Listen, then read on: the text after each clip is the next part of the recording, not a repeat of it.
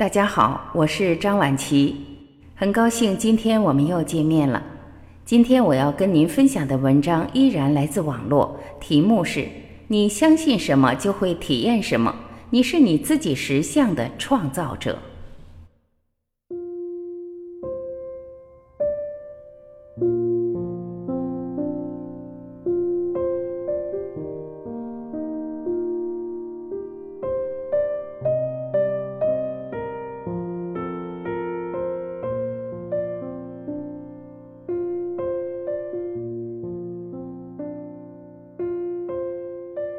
想想这点，只需你片刻去想象幸福，你的整个身体将感到喜悦；也只需你片刻去扮演一个没有朋友的可怜虫，你就会感到伤心和自怜。只需片刻这么做，你只需片刻去停止哭泣而喜笑颜开；也只需你的片刻就停止你的判断和感受万物之美。谁在做所有这些？你。你的将来是如何创造的呢？透过思想。你明天的一切是由你今天的想法拟定的，因为你心里的每个想法，你为了任何感情的目的所持有的每个幻想，都在你身体里产生一个感觉，它被记录在你的灵魂里。那个感觉被你生命的境况开设一个先例，因为它会将那创造，并将那与曾记录在你灵魂里的同样感觉相匹配的情况拉向你。我说出的每个字都正在创造你的未来，因为文、图、字出自想法，它是表达你灵魂内部感觉的声音。你觉得发生在你身上的事是偶然的吗？那不是已知的真理，在这个王国里没有任何意外或偶然的事，没人是别人的意志或设计的受害者。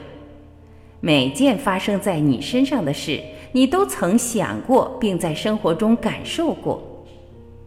你认为所有事是如何创造的？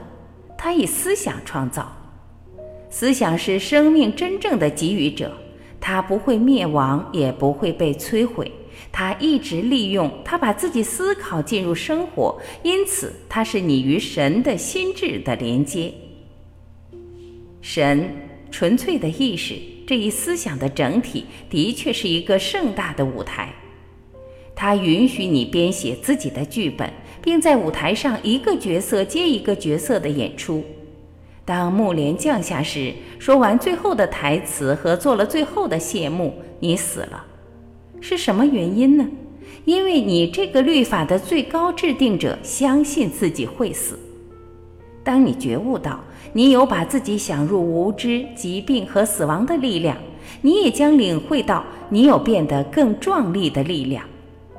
只要开放自己，向一个更无约束的思想流动中，它将让你更有才华、更有创意和拥有永远的生命。当你认识到。在初始创造了你身体的神是坐在你内部的力量时，你的身体将永远不会变老或生病，也永远不会死亡。但是，如果你紧抱自己的信念和束缚你的思想，你就永远不会体验到赋予旭日光辉和夜空神秘的无限风光。很久很久以前，在一大片光中有一个小烛光。他刚出生时，母亲就告诉他：“你是一道光，你可以照亮黑暗。”但是他虽然有这个概念，但是他没有办法惊艳到光是什么，是如何照亮黑暗的，因为他生来就在光里。于是他请求他的母亲赐给他经验。光的母亲说：“孩子，经验是要你自己去体验的。”我没有办法赐给你，但是我可以给你黑暗，让你去惊艳你的存在。你愿意吗？小烛光同意了。于是，一瞬间，小烛光被黑暗所包围，周围很黑。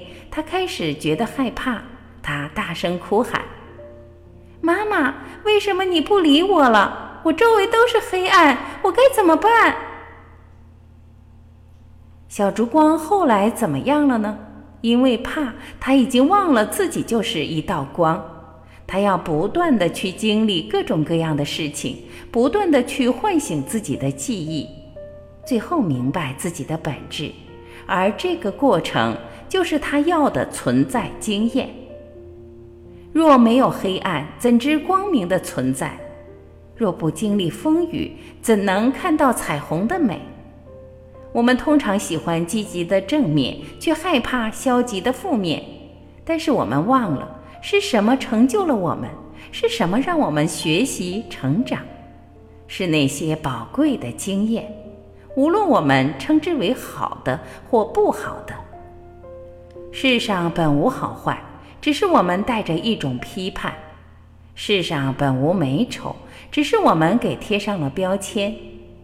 世上本无对错，只是我们的大脑在执着。生命是一个不断体验的过程，也是一个不断创造的过程。当我们需要某种经验时，就会经历到与此经验相关的人事物；而当我们学会了这种经验，转身又去创造另一个经验。比如，当我们处在某一逆境中。也许会学到什么是耐心，什么是毅力，什么是爱，什么是宽容等等。当我们学会这种经验，如果下次再遇到类似的状况，我们将轻而易举地度过艰难。反之，还会继续出现类似的经历，使得我们成长。没有一个人是完美的，没有一件事是完整的。当我们换一个视角。觉察到生命本是体验，还会纠结于它是好与否，它只是它如是而已。我们只是在体验，在观察生命中存在的一切。感恩生命中所有遇到的人事物，给我们的生命之途增添了各种色彩。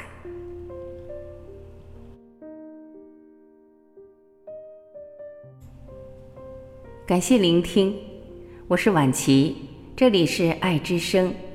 无论您身在何方，每天的同一时间，我一定会静静的用爱在这里等你回来。